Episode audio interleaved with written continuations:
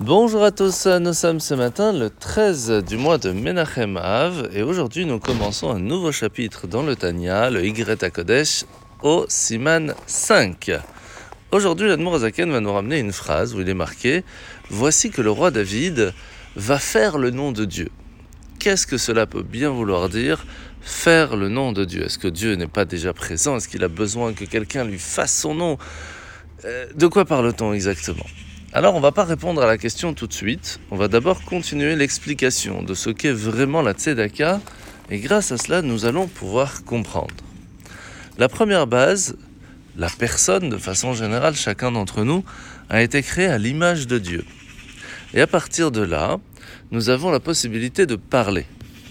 Sauf que lorsque nous parlons, nous avons la possibilité de réfléchir à quelles vont être nos paroles.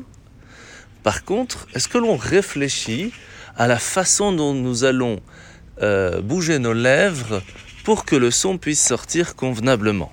Ça non, ça c'est quelque chose de bien plus automatique qui se fait à travers le temps, même si cela peut s'apprendre, mais c'est quelque chose de plus automatique parce que cela vient de l'intérieur de notre âme. C'est pour cela qu'un bébé, par exemple, euh, ne peut pas parler alors qu'il a envie de parler, parce que cet automatisme, cette révélation de la force de son âme, de l'intérieur de lui-même, n'est pas encore formé. Alors quel est le lien entre le fait de faire le nom de Dieu et ça, ça nous allons l'apprendre dans les jours qui suivent.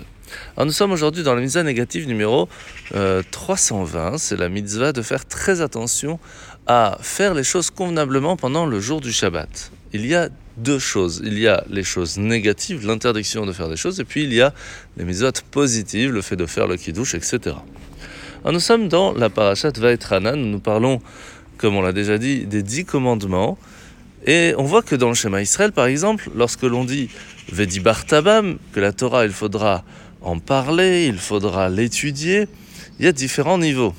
Alors, Beshif Techa, Bevetecha, lorsque nous sommes à la maison, ça, ça veut dire lorsque nous sommes encore notre âme dans le ciel et qu'elle commence à descendre.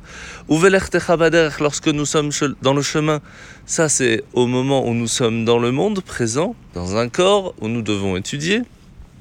Lorsque nous allons nous endormir, là, c'est lorsque le corps repart à sa source et son âme part de ce monde.